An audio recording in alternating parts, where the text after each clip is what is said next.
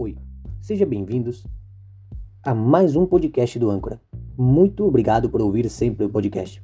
Esta é a edição número 50 em português, a edição número 100 do podcast do ano 2021. Hoje eu quero falar para você sobre evangelismo. Como evangelizar quem não acredita em Deus? Como fazer isso? Pergunta do público. Como posso evangelizar alguém que não acredita em Deus ou nega a sua existência? Pergunta do nosso público. Muito importante. Compartilhar nossa fé pode ser um desafio quando a outra pessoa não acredita na existência de Deus. Um dos erros mais comuns cometidos neste tipo de situação é assumir uma posição defensiva e ofensiva. A primeira coisa que fazemos é atacar a outra pessoa e apresentar a ela uma lista de argumentos que provam que ela está errada. O problema deste, tipo de atitude é que, em vez de criar pontes de comunicação, ela constrói paredes que nos impedem chegar esta, a esta pessoa. Para compartilhar Jesus com eficácia, devemos considerar o seguinte: o nosso comportamento fala por nós, mas isso não significa que nossa boca deva ficar em silêncio. É importante nos identificarmos como cristãos.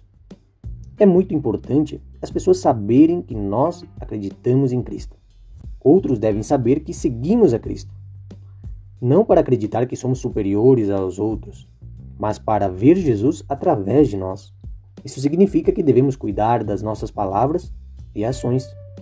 Nosso testemunho do dia a dia é o que convence os outros para seguir a Jesus. Não é uma religião, mas sim um relacionamento. Como eu disse, não é nossas palavras que muitas vezes acabam convencendo as pessoas. Ainda que seja muito importante pregar a palavra de Deus, o que mais pode chegar a convencer umas, as pessoas são a nossa forma de vida, o nosso testemunho. Muito importante isso. Um relacionamento pessoal com Deus, que as pessoas possam ver em nós essa diferença. Mas também devemos compartilhar nossa fé com as nossas palavras. Como eu disse, é muito importante você pregar a palavra para as pessoas que ainda não ouviram ou são pessoas que não acreditam na existência de Deus. Os dois andam de mãos dadas e um não pode viver separado do outro. Nosso testemunho apoia as nossas palavras, ou seja, nós não podemos falar e não viver o que estamos falando. Devemos fazer que isso trabalhe em sintonia e as nossas palavras que afirmam o nosso testemunho. Eu não posso chegar aqui e falar para vocês o que vocês devem fazer se o meu testemunho não é das melhores coisas. Os nossos caminhos são importantes para poder definir a um pregador da palavra. Sem oração não há resultados. Existe aquele refrão que diz: faz o que eu digo, mas não o que eu faço. Muitas vezes os pregadores dizem o que os seus ouvintes devem fazer, o que os seus membros em suas igrejas devem fazer, mas eles mesmos não estão fazendo isso. Como eu disse, sem oração não há resultados. Não adianta você ficar falando para as outras pessoas que, que orem, que façam isso ou aquilo, se você também não está fazendo. O Espírito Santo é quem está encarregado de convencer as pessoas de seus pecados. Em João, capítulo 16, versos 7 ao 11, diz sobre isso. Por isso é essencial que reservemos um tempo para orar pelas pessoas antes, durante e depois de falar sobre Jesus. É muito importante nós fazermos esse tipo de situação antes de ir pregar, por exemplo. Podemos ser um instrumento por meio de Deus para que Deus possa agir através de nós. Mas por nossa própria força, nós não podemos fazer nada pela própria força, pela própria inteligência. Não há nada que possamos fazer. Quando oramos, Deus é quem nos dá a sabedoria e o discernimento de, do que a gente precisa para poder vencer, para poder convencer essas pessoas também que estão em seus maus caminhos. Deus é quem nos ajuda a fazer tudo isso. É importante se preparar. O medo de muitos cristãos ao compartilhar sua fé com Deus é que nega a existência de Deus. É que a outra pessoa tenha mais conhecimento do que eles.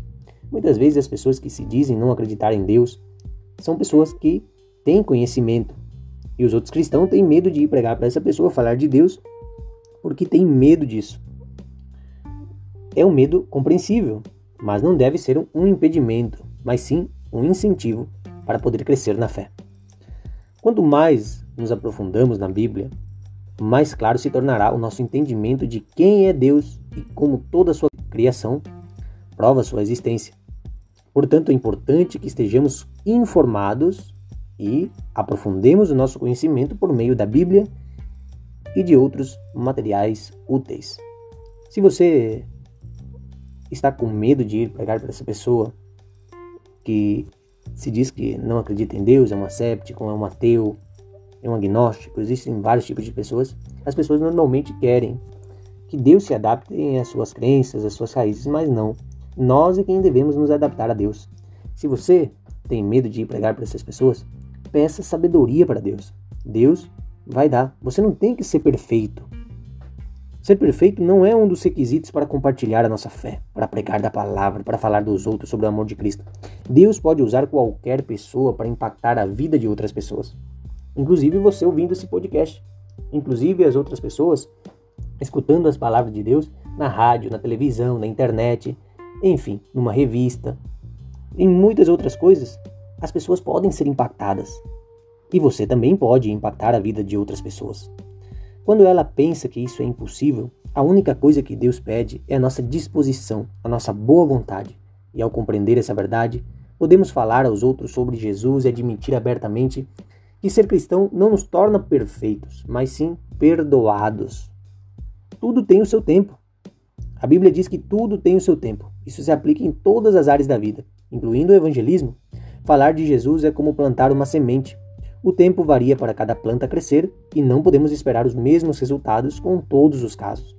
Existem pessoas que estão mais abertas para receber a Jesus em suas vidas imediatamente, mas também existem outras pessoas que demoram mais para ver a necessidade de um Salvador, e é por isso que devemos ser pacientes, perseverar na oração e esperar o tempo de Deus. Você quer aprender mais sobre compartilhar essa fé? Peça para Deus sabedoria, para poder conversar com seus familiares, para poder conversar com seus amigos. Muito obrigado pelo seu tempo. Que Deus te abençoe. Será até uma outra ocasião. Esse foi o podcast do Âncora.